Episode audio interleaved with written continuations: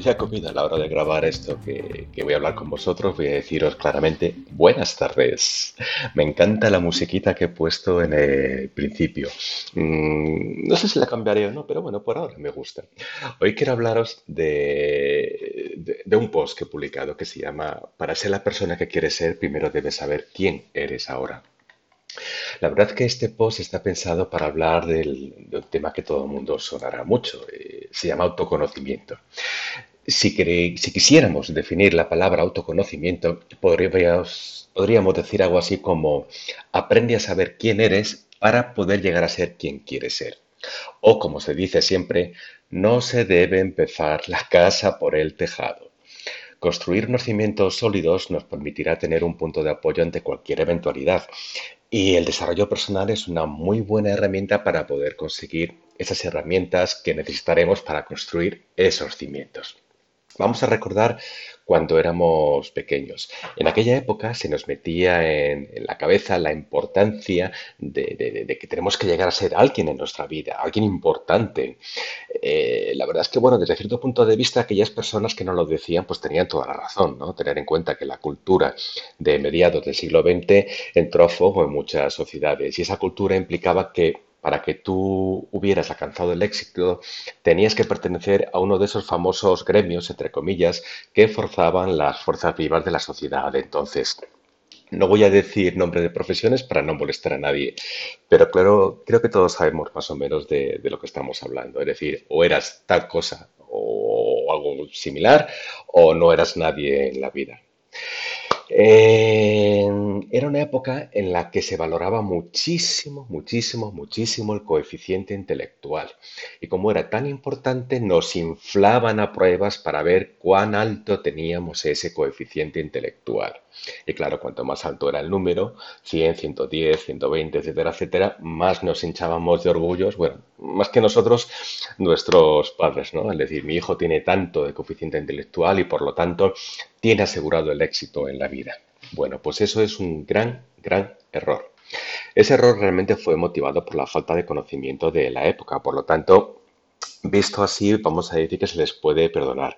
Con los años eh, se ha podido demostrar que uno de los factores clave para poder obtener ese famoso éxito de la vida es el que se denomina coeficiente de inteligencia emocional.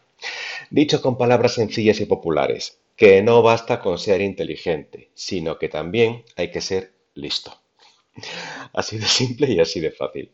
Una vez que nuestra querida sociedad comprendió la diferencia entre los dos conceptos, entre lo que era el coeficiente de, de inteligencia y el coeficiente de inteligencia emocional, eh, ya empezaron a bombardearnos con otro tipo de frases. Frases como, por ejemplo, tú puedes ser todo lo que te, lo que te propongas. Si tú quieres, tú puedes. No hay nada imposible. Y esas frases, dichas con ese tono, pues venían de personas muy simpáticas, muy muy personajes, entre comillas, por decirlo de alguna forma. No quiero hacer comentarios sobre estos faunos o estos pseudoprofesionales o estos vendedores de humo o, de aquel subgrupo de gurús que gracias a Dios poco a poco el tiempo ha ido poniendo en su sitio. Bien, vamos a dejar esto de lado y vamos a lanzar dos preguntas al aire. La primera, ¿sabemos decidir qué es lo que realmente queremos? Y la segunda, ¿tenemos idea de dónde queremos llegar en la vida?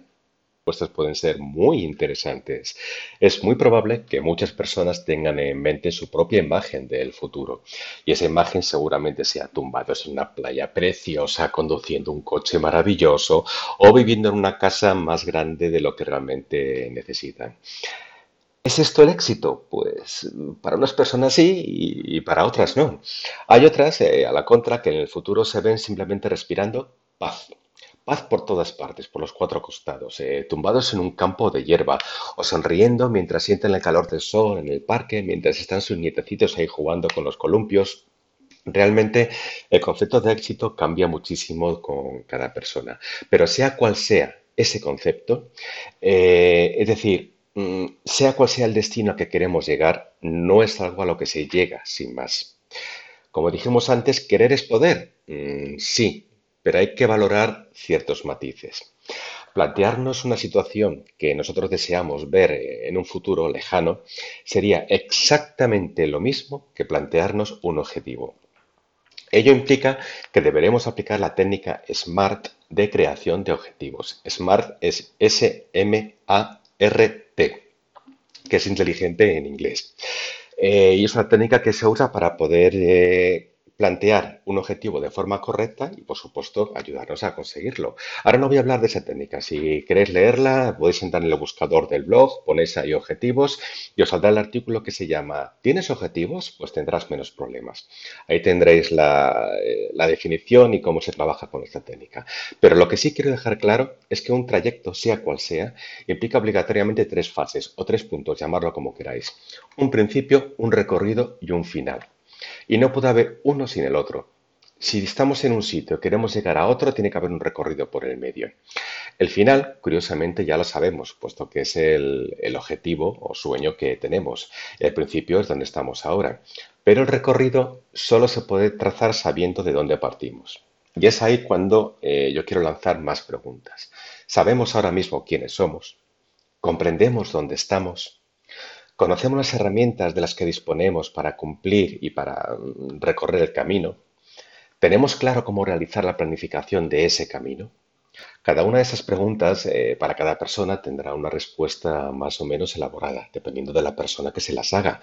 Pero eso sí, tener en cuenta que si no sois capaces de sacar una respuesta clara, argumentada y bien definida para cada una de esas preguntas, va a ser muy complicado que se pueda llegar al destino final. Y que en este caso, por lo que estamos hablando aquí, se trata de convertirnos en las personas que realmente queremos ser.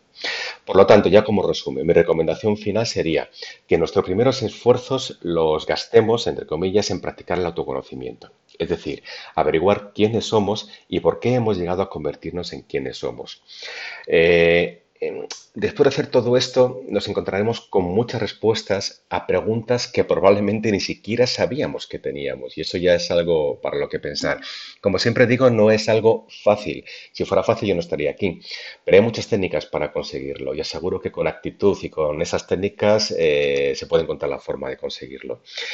Quiero aprovechar para invitaros a que os suscribáis al blog, así no os perderéis los nuevos artículos que se vayan publicando y ahora esta sección de podcast. Y además, a suscribiros os vais a llevar un regalito que os va a gustar mucho. Así que por ahora, aquí os dejo, espero vuestros comentarios o vuestros mails por privado, que lo hacéis mucho, y hasta el próximo artículo. Que lo paséis muy bien.